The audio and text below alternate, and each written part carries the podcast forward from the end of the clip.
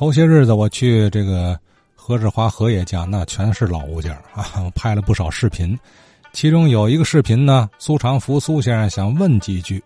昨天晚上在群中以“话说天津卫”的网名发的这个视频很受欢迎，我也凑凑热闹看看。哦，原来是个帽子。这个帽子究竟叫什么名字？这个字儿究竟怎么写？我就静静的观看。但是呢，听了半天，介绍的是牌子、字号、写的字、帽筒，就是听不出来我所需要的这个这个帽子的名字，这个字儿怎么写啊？我听着好像是说啊，这个传统的帽店的好像还不会。不会做礼帽，只会做这个这个帽子。究竟这个帽子是帽翅啊，还是帽子，还听不清。究竟这个帽子叫什么名字呢？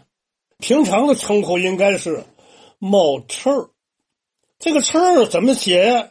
哎，我还真是想了半天。最后呢，我想应该是衬衣的衬加个儿化韵。这个翅是不是这么写？我就提出来了，这个我觉得这这个字儿很难琢磨。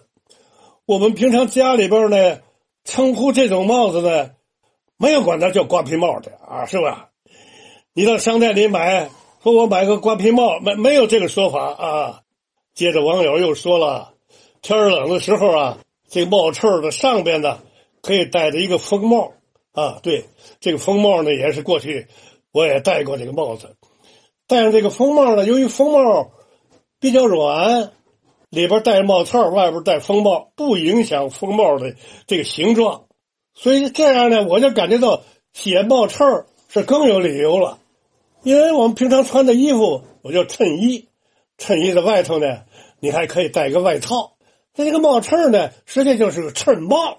它说反了，这是帽衬啊。这帽衬的外头呢，也可以套上一个帽啊。你比如说，刚才说了戴个风帽，还有过去咱们的罗宋帽，你都都可以戴，这个都没有关系。所以我觉得呢，帽翅还是衬字后边加个儿化音，这是比较准确的。我呢是一九三四年生人，虚岁就九十了，所以从我是从小呢，也就是对于这种这个这个这个帽翅这个翅字怎么写，我还没有见过，究竟。对不对？还请指正它的发生、发展和消亡的过程啊。